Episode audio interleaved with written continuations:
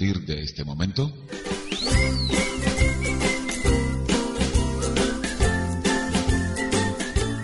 Estás en sintonía de síntesis.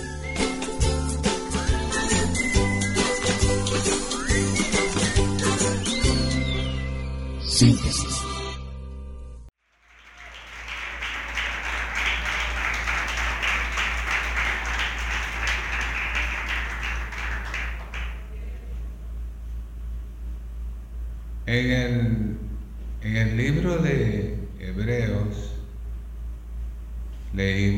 La semana pasada leyó nuestra amada pastora,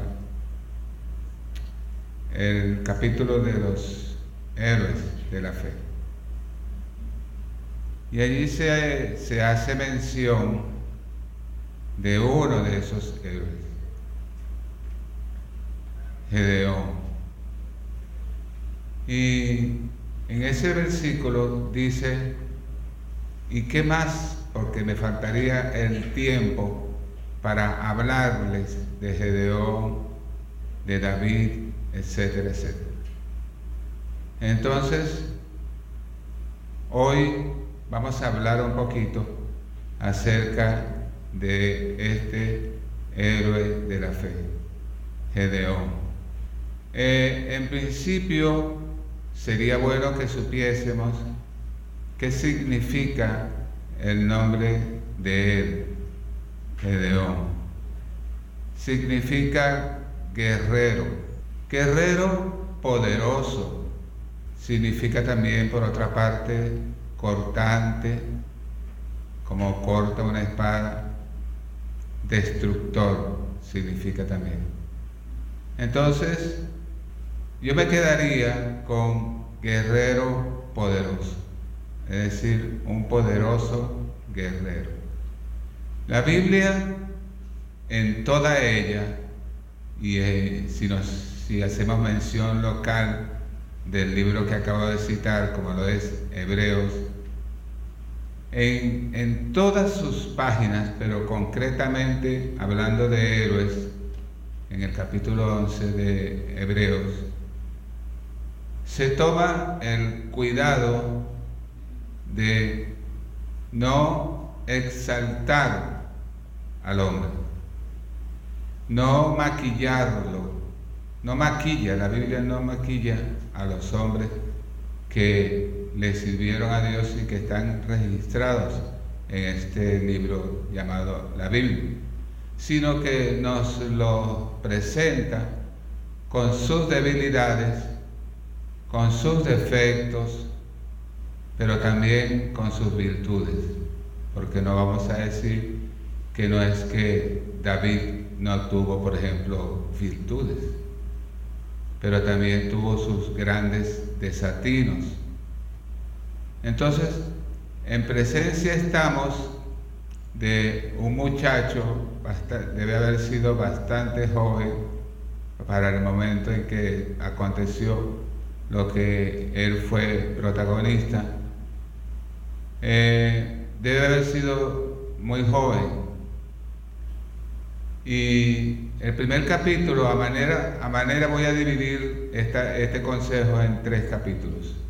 El primero lo voy a llamar causa-efecto. Es el primer capítulo. Causa-efecto.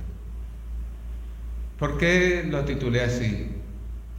Bueno, porque en, cuanto a lo que tiene que ver con Gedeón en el libro de los jueces, que cuando se empieza a hablar del tema de lo que tiene que ver con él, el Espíritu Santo se tomó el cuidado de decirnos, de declararnos precisamente la causa y el efecto. ¿Y cuál fue la causa? Bueno, Comienza diciendo el capítulo 6 lo siguiente. Dice que Israel hizo lo malo ante los ojos de Jehová y que Jehová entonces vino el efecto, los entregó en las manos de los madianitas.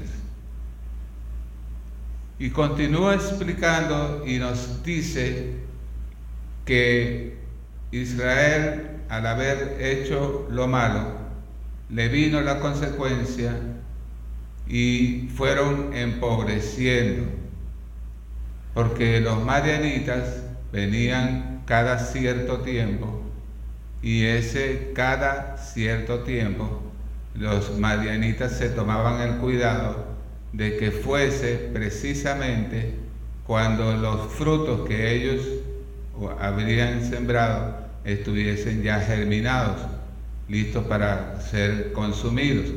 Ellos se encargaban entonces, los marianitas, de destruir los sembradíos y se llevaban el ganado, los bueyes, los cabritos, los asnos, es decir, desolaban tierra desolada, lo dejaban ellos a Israel. Estaban realmente bien mal, bien empobrecidos. Aquí, hasta este punto, vale la pena hacer un comentario.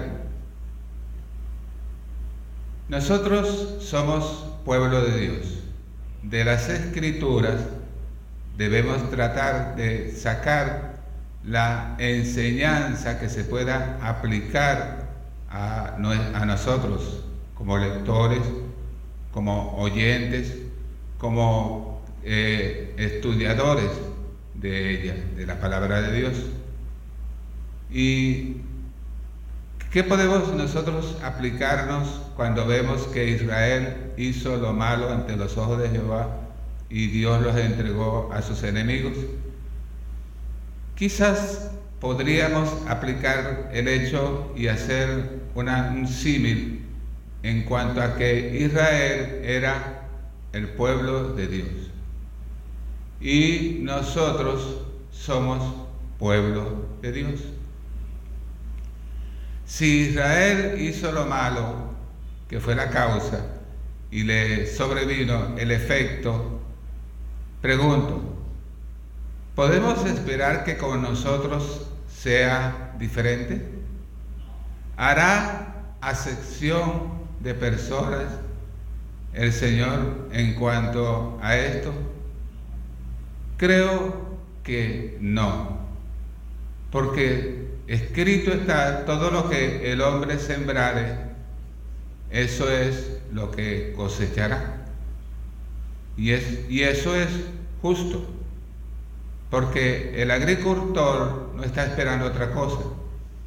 Él plantó naranja y no está esperando que le va a venir mamón o fresa. No, él plantó naranja, un árbol de naranja, un naranjo, y él está esperando una cosecha de naranjas. Aquí en la vida, en la tierra, todo lo que el hombre sembrare, eso es justamente lo que segará. No segará otra cosa. Porque no se vale decir, yo soy cristiano, a mí Dios me protege. Pero entonces, como yo soy cristiano, ¿será lícito mentir? ¿Será lícito engañar? ¿Será lícito odiar? ¿Será lícito apropiarme de lo que no es mío? ¿Será lícito quitarle la mujer a su prójimo? ¿Será lícito quitarle el hombre a su prójimo? Nuestras conciencias nos dicen que todo lo que está mal hecho, Dios lo desaprueba. Y a quien más inclusive le pide cuentas al Señor es justamente a aquellos que se llaman pueblo de Dios. Por eso Israel no podía escapar. Dice la Biblia, Israel hizo lo malo ante los ojos del Señor y vino el efecto. Es decir, Dios los entregó eh, en las manos de un poderoso enemigo llamado, que se llamaba los marianitas. Los marianitas no venían solos, ¿saben?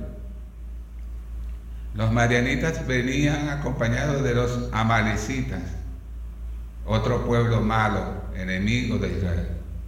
Y venían también acompañados a su vez de otros que en la Biblia se les llama los del oriente. Y cuando toda esta gente mala, perversa, con gran odio hacia Israel, se juntaba, podían conformar un ejército de aproximadamente 135 mil hombres. Así que la situación de ellos era bien delicada, estaban empobrecidos. Ya para culminar con este comentario en tal sentido, les diré, cuando miramos a las naciones, las naciones no son más sino de lo que ellos, las consecuencias de lo que ellos han hecho mal o bien ante los ojos del Señor. Ahora, entonces, pero llegado a este punto, ellos hicieron lo que tenían que hacer. Clamaron a Jehová, dice la Biblia. ¿Clamaron a quién? A Jehová.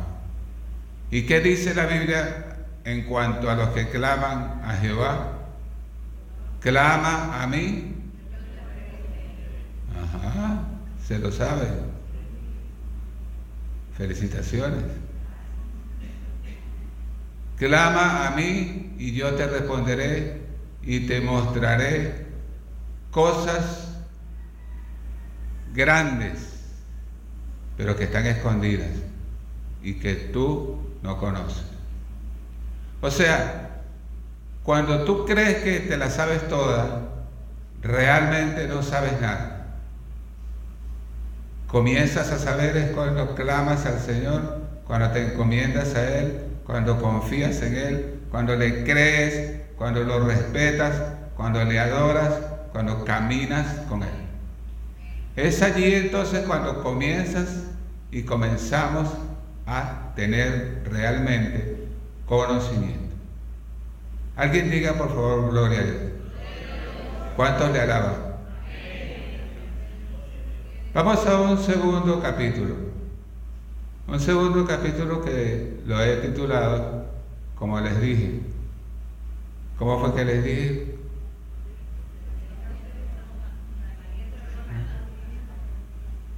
Qué bien, tienen una buena retentiva. Valiente, pero no tanto. Bueno, resulta que como resultado de clamor del pueblo de Israel a su Dios Jehová, él hizo algunas cosas. Dios respondió con algunas cosas. Les envió un profeta. Cuando tú y yo, ahora como luz en este mundo, como hijos de Dios, como miembros de la iglesia del Señor, hacemos algo que está indebido, Dios va a encontrar el camino para llegar a ti, para corregirte, para apartarte del mal que estemos haciendo. Lo puede hacer de diferentes maneras, pero lo va a hacer porque te ama y quiere corregirte. Entonces les envió un profeta el profeta, ¿qué hizo? Les dijo más o menos esto, de parte de Jehová.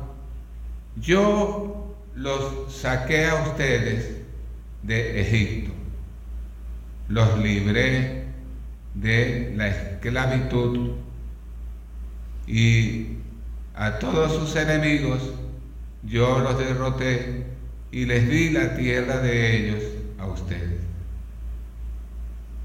Pero, y, les dije que no les rindieran pleitesía, que no les rindieran culto a los dioses de los amorreos, tierra que yo les di y a donde ustedes entraron. Es como decir hoy en día que usted y yo, que los cristianos, no le estamos rindiendo pleitesía a los dioses amorreos pero estamos haciendo quizás algunas otras cosillas que Dios las está viendo porque su mirada se pasea por toda la tierra y no hay nada que le quede oculto, porque Él es el Todopoderoso. Él todo lo ve, todo lo sabe, todo lo puede. Entonces les dijo, yo les dije a ustedes que no les rindieran culto y que no le tuvieran temor a los dioses de los amorreos. Pero, aquí estuvo el pero, ustedes no me prestaron oído. Es decir, no me hicieron caso. Ese fue el mensaje del profeta. Luego la Biblia exquisitamente y de una forma tan bella para mí pasa de esa escena y coloca una nueva escena. Un árbol muy grande llamado encina. Ese árbol es asombrosamente hermoso. Es muy alto, puede llegar a medir 20 metros de altura y tiene una copa muy frondosa. Y debajo de ese árbol se, se sentó el ángel de Jehová. Y había un joven que estaba cerca de allí, o quizás, como el árbol, la encina es muy frondoso, quizás estaba también debajo de la sombra de ese árbol. Lo cierto es que al principio Gedeón no lo está, no está viendo al ángel de Jehová. Me es necesario recordarles lo que les he enseñado. El ángel de Jehová en ocasiones es Jesús, que se aparecía en el Antiguo Testamento y que se le conoce como, una, como el preexistente. Y si alguien me preguntase, ¿y cómo sabe que en esta ocasión el ángel de Jehová era Jesús y no un ángel? Bueno, porque sencillamente por esto, porque Gedeón le ofreció sacrificio y el único que acepta ofrendas de sacrificio, de acción de gracia, de paz, de lo que sea, es el Señor. Los ángeles no aceptan jamás eso. Son mensajeros de Dios para otras labores, los hizo el Creador. Entonces el Señor se sentó debajo de la, sombra de la copa del árbol llamado encina. Y Gedeón no lo está viendo y está sacudiendo los sembrados, quizás era trigo, y lo está sacudiendo porque lo tiene que esconder antes de que vengan las langostas de los marianitas y les roben el fruto sembrado, cosechado. Pero llegado un momento, el ángel de Jehová se deja ver por Gedeón. Y entonces es allí cuando viene esta palabra. El ángel de Jehová le dice a Gedeón, varón, esforzado y valiente, el Señor está contigo.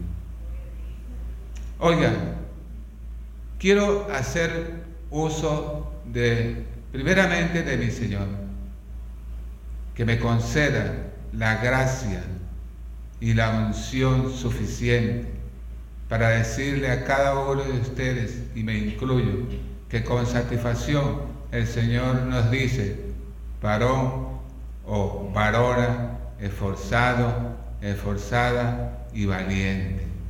El Señor está contigo. Creo que no soy osado realmente al decirles esto, y para mí me incluyo, porque Él nos ha hecho sus siervos, nos ha hecho sus hijos, y bien, entonces está dicho que Él está con nosotros. Entonces Gedeón le dice nada más y nada menos que esto al ángel del Señor. Le dice, oye mi Señor, pero si en realidad Jehová está con nosotros, ¿por qué entonces es que nos han sobrevenido todas estas cosas? Hasta este punto, usted y yo ya tenemos la respuesta. Está en el primer versículo de jueces capítulo 6. El pueblo de Israel, los hijos de Israel, hicieron lo malo. Pero Gedeón, él parece que estaba en otro mundo, no estaba en su país, porque no sabía lo que el pueblo de él había hecho lo malo ante los ojos del Señor. Y entonces Gedeón continúa hablando con el ángel del Señor y le dice, aún recordamos lo que nos contaron nuestros antepasados, de cómo Jehová libró y nos sacó de Egipto y todas aquellas maravillas que hizo con nosotros. Pero ahora Jehová nos ha abandonado. Eso no es cierto, digo yo. El Señor no abandona a sus hijos. Los castiga sí, los reprende. Pero eso tampoco se ha dado cuenta Gedeón. Entonces, el Señor le tiene una buena noticia a Gedeón. Le dice, tú vas a ir con esta tu fuerza y vas a derrotar a los madianitas tú salvarás a Israel. Y yo creo que por un poquito cayó de espalda Gedeón. Porque Gedeón no se creyó ese anuncio tan sorprendente, maravilloso, sino que le dijo, pero yo, pero ¿quién soy yo? Si yo soy de la tribu más pequeña, Manasés, y soy el más joven de todos mis hermanos. Soy un muchacho prácticamente, le dijo. Yo, si yo pertenezco a una familia pobre que vivía aquí en Ofra. A todas estas el Señor lo que hace es que le reitera, tú vas a salvar a Israel. Estamos en presencia de un hombre que iba a llegar a ser un guerrero valiente. Pero hasta este momento de esta historia no lo era tanto, ¿verdad? Bueno, entonces resulta que viene y el Señor le dice, cuando se entrevista con ellos, el Señor le añade lo siguiente, le dice, mira, y le, y le dice esto que les voy a comentar, porque primero hay que empezar por la casa. Había que limpiar la casa de Joás. ¿Quién era Joás? El papá de Gedeón. Y había un gran centro, porque Joás era de influyente en su pueblo. Y Joás tenía un altar diabólico y el Joás le rendía culto a Baal. Entonces el Señor le dijo, mira, vas a hacer lo siguiente, y vas a ir y vas a derribar el altar que le tiene él puesto a Baal, y vas a edificarme un altar, y con la leña vas a prender, vas a hacer una ofrenda, un, holocausto. Con el toro y con la leña me vas a ofrecer holocausto. Gedeón, ni corto ni perezoso, pero sí temeroso, no lo hizo de día, porque dijo él, tengo temor de la familia de mi padre, porque ese era un altar que era familiar para rendirle culto a Baal. De tal manera que entonces esperó la noche y cuando llegó la noche, él se fue con diez de sus sirvientes y derribó el altar que Joás le tenía hecho a Baal. Y e hizo como también el Señor le dijo, mató el toro, lo ofreció en holocausto y agradó esto al Señor.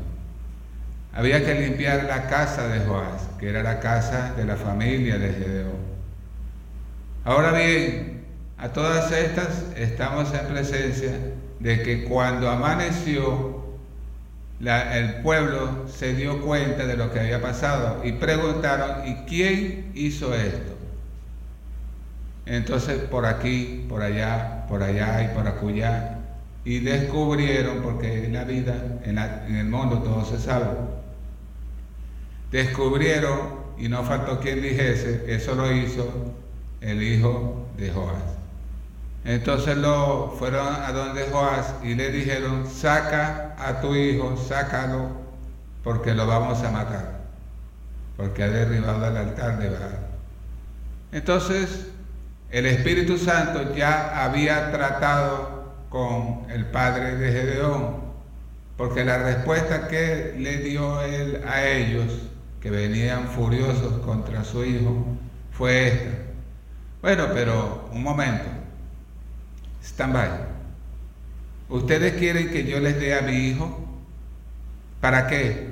Para que defienda a Baal.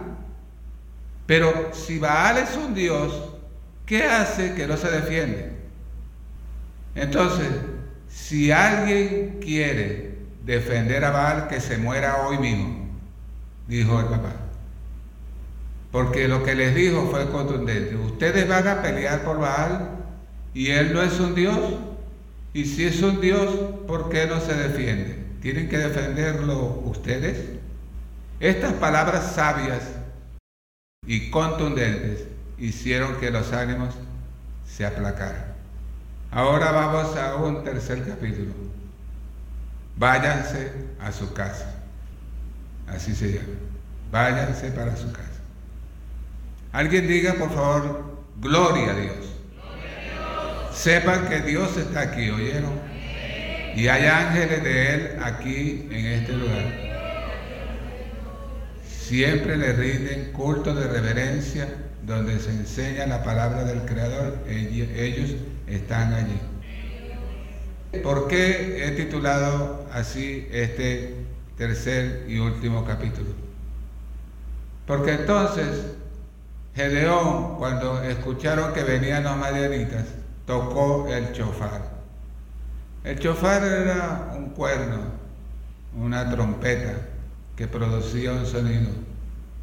Cuando él tocó el cuerno, se le juntó la gente de los descendientes de Abieser, se le juntó la gente de Manasés, se le juntó la gente de otras tribus de Israel y logró conformar un ejército de 32 mil hombres a pie o en su cabalgadura. Pero Dios le tenía una sorpresita a Gedeón, porque seguro que Gedeón es probable que haya hecho así. Estamos hechos. 32 mil los vamos a aplastar.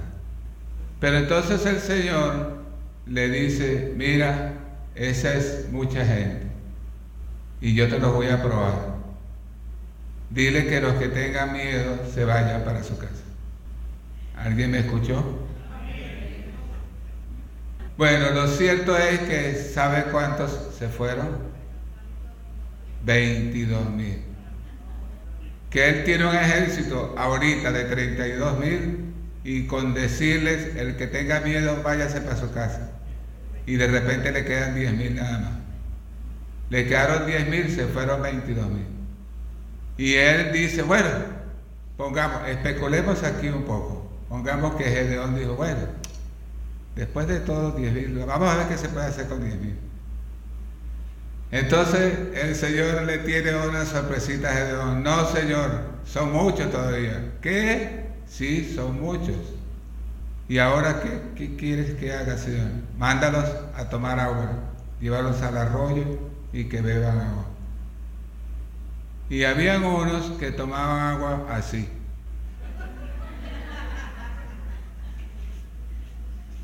Entonces, unos tomaban agua doblando su rodilla y alerta, como dijo nuestra hermana María Elena, alerta, estaban a la expectativa.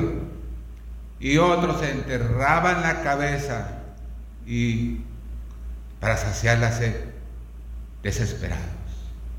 y perdían de vista el panorama de lo que estaba frente a ellos. Y cuando un hombre está en guerra, tiene que estar alerta.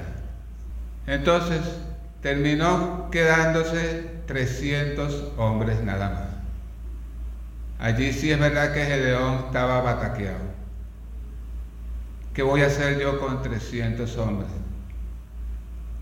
El Señor le explicó por qué se fueron 9.700 y le quedó 300 nada más. Y dijo el Señor, con estos 300 te daré la victoria.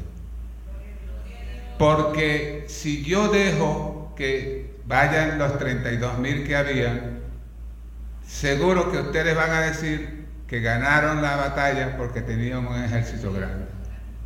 Y la gloria no es de ustedes, ¿saben? La gloria es mía, dice Jehová. Porque de Él es la gloria, la honra, el poder, la alabanza para siempre, por los siglos de los siglos. Amén. Aleluya.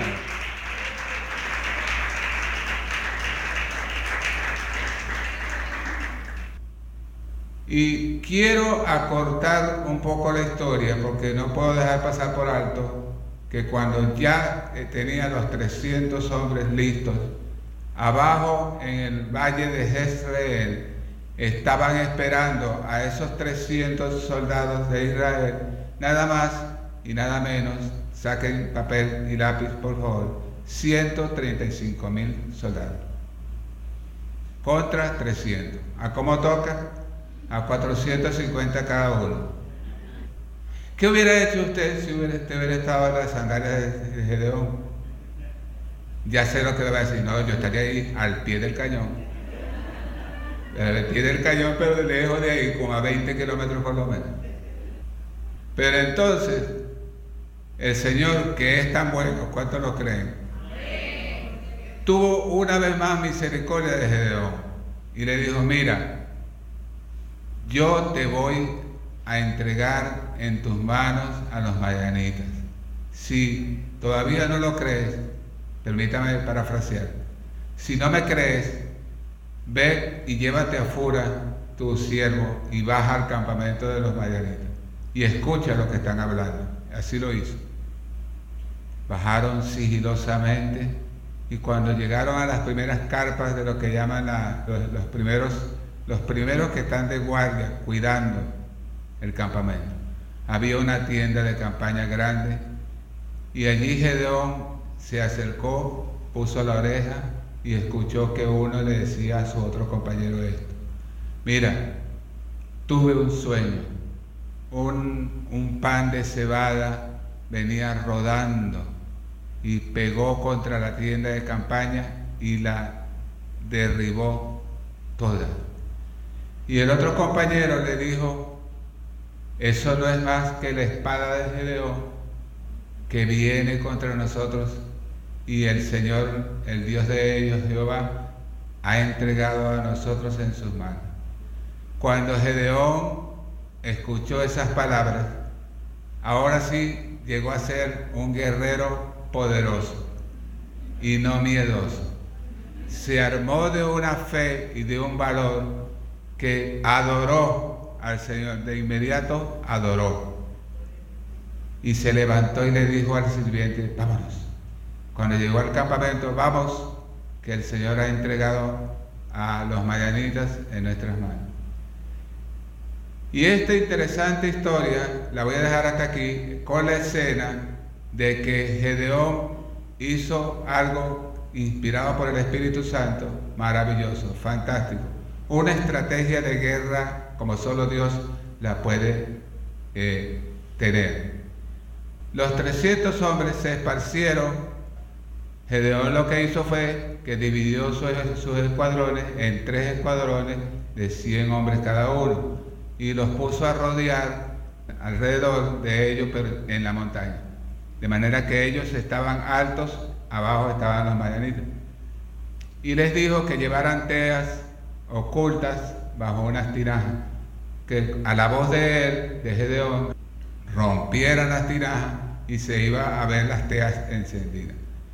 Y que él iba a tocar el chofar, Gedeón, y cuando yo lo toque, todos ustedes, los 300, van también a tocar el chofar. Habría que verlo para ver la impresión fuerte que provocaba que de repente, gritando por la espada de Jehová y por Gedeón, rompieron todas las 300 tirajas. Ellos no tenían más, ah, y tocando 300 chofares. Ellos no tenían, los mayaritas, forma de saber cuántos habían ahí. Así que dijeron, nada, estamos acabados. Y Dios les puso confusión y empezaron a matarse entre ellos mismos. Yo quiero preguntar, ¿es Dios grande? Él es grande. Tu problema no puede ser más grande que el que tuvo Gedeón ese día. Pero Él te dice hoy, yo soy el Dios de lo imposible.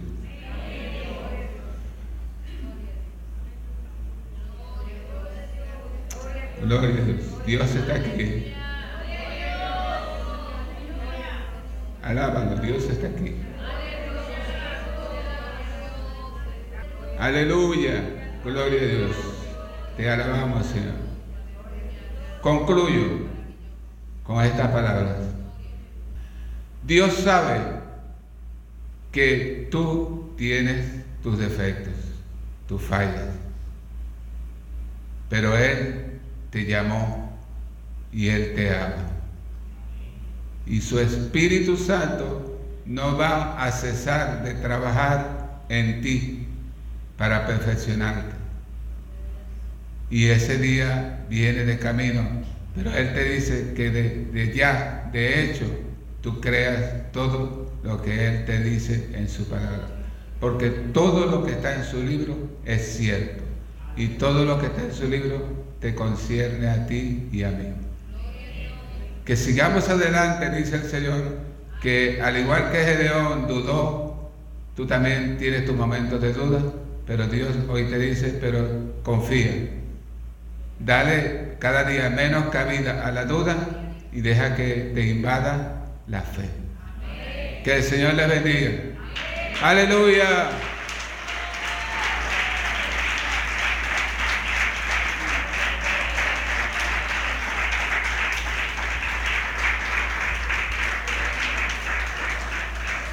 Voy a ver si puedo cantar un poquito y después oramos para darle gracias al Señor. Majestuoso, poderoso,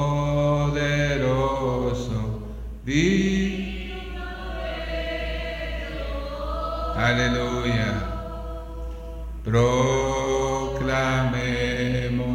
su grandeza. Jesucristo es Rey. Jesucristo es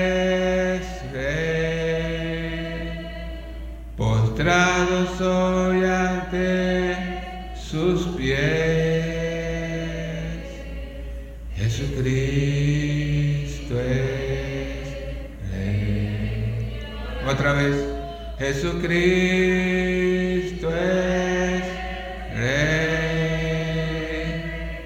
Jesucristo es Rey, postrado soy ante sus pies.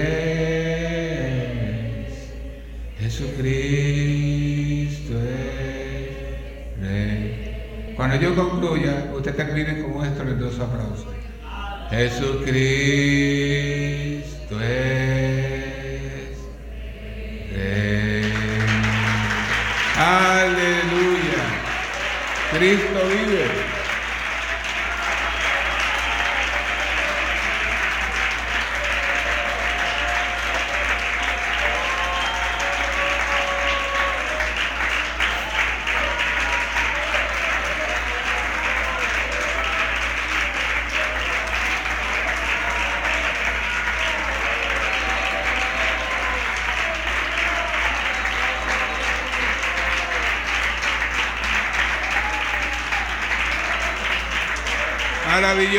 Maravilloso, es el Señor.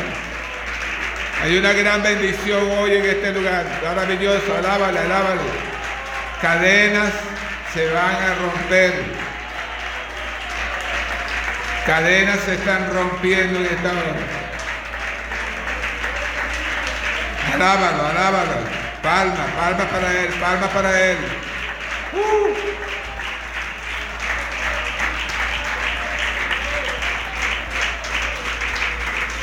Sanidad divina en el nombre de Jesús. Sanidad divina en el nombre de Jesús. Sanidad divina en el nombre de Jesús. En el nombre de Jesús. No en el nombre de hombre. En el nombre de Jesús. Si lo crees, lo recibes. Si lo crees, lo recibes. Sanidad divina. Uh, en el nombre de Jesús. Y después testificarás. Para que se sepa que Jehová es Dios. Y que de Él es la gloria y la honra, el honor y todo el poder. Aleluya. Uh, aleluya. Vive Cristo. Vive Cristo. Vive Cristo. Sanidad divina. Me voy a prostrar ante su presencia. Usted alábele tanto como el Espíritu Santo le ponga en su corazón.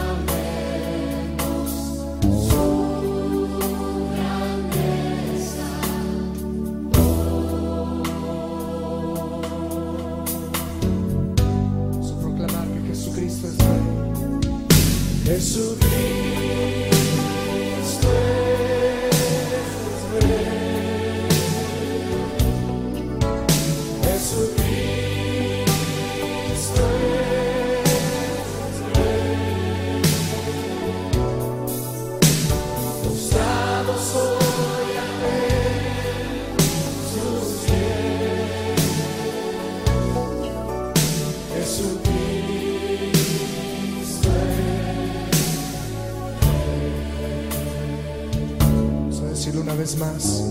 Señor, tú eres majestuoso y poderoso.